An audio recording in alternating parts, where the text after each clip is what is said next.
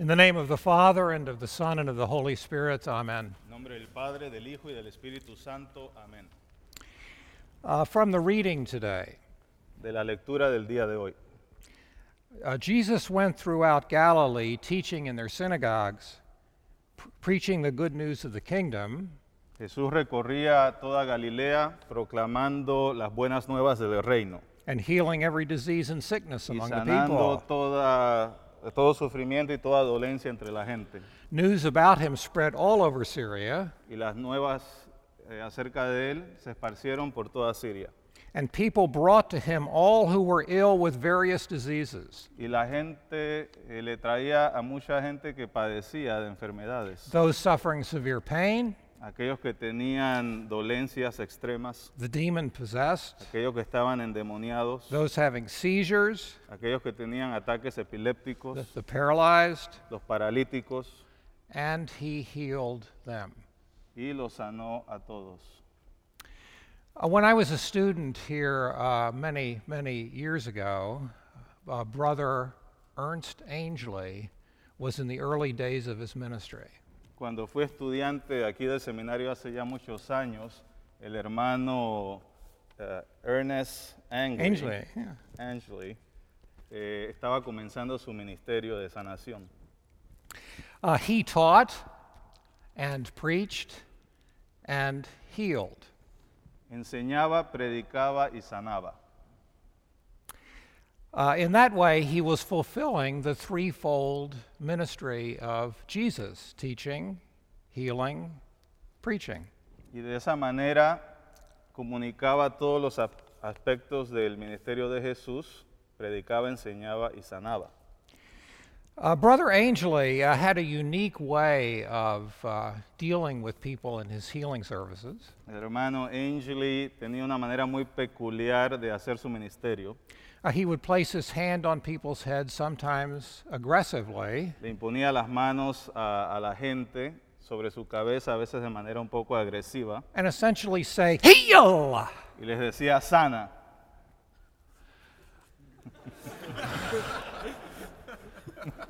Lutherans were sometimes aghast at such things. Y los luteranos obviamente estaban horrorizados. Yet, Brother Angley took seriously the threefold ministry of teaching, preaching, and healing. Pero el hermano Angeli tomaba bastante en serio el ministerio de Jesús, tanto la sanación como la predicación y la enseñanza. Uh-huh. Do you? ¿Ustedes también toman el ministerio de Jesús en serio? A ministry of healing ¿Un For you. ministerio de sanación para ustedes? Take a moment, Tome un minuto, uh, take a deep breath. respire profundamente. Uh, close your eyes if you want. Si quiere puede también cerrar sus ojos. From what dis-ease do you need healing? ¿De qué dolencia o enfermedad necesita usted ser sanado?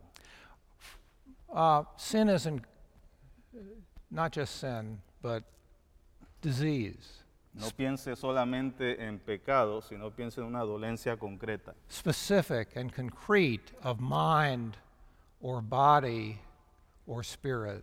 alguna dolencia de mente, cuerpo, alma. Take a moment and in your meditation, lay that disease on Christ. Piense acerca de su dolencia por un momento y luego vaya a la cruz y ponga esta dolencia a los pies de Cristo. Christ, the great physician. Cristo es nuestro gran médico.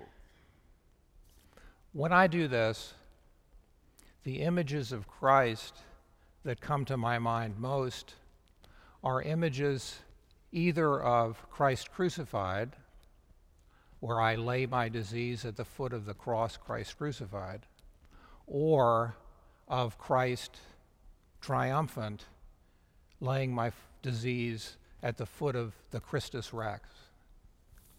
Cuando yo pienso acerca de mis dolencias, la imagen predominante que me viene a la mente es la de llevarle las enfermedades a Cristo, ponerlas al pie de la cruz. Pienso en el Cristo crucificado, también pienso en el Cristo triunfante, victorioso, el Rey. Less often, when I lay my disease on Christ, do I lay it on His body, the church. Pero muchas veces lo que no hago es traer esas dolencias al cuerpo de Cristo, a su iglesia.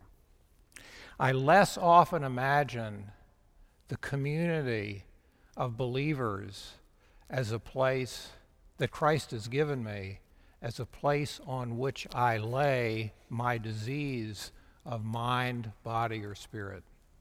Pienso en llevarle mis dolencias a Cristo, pero no pienso en llevar las mismas a su cuerpo, la iglesia.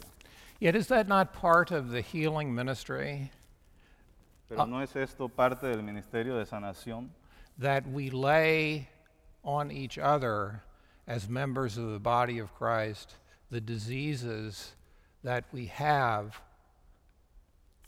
and those diseases that separate us from each other and from Christ. pero no es parte del ministerio de sanación también llevar nuestras dolencias al hermano que hemos herido. So may it be for this community and for you in the body of Christ.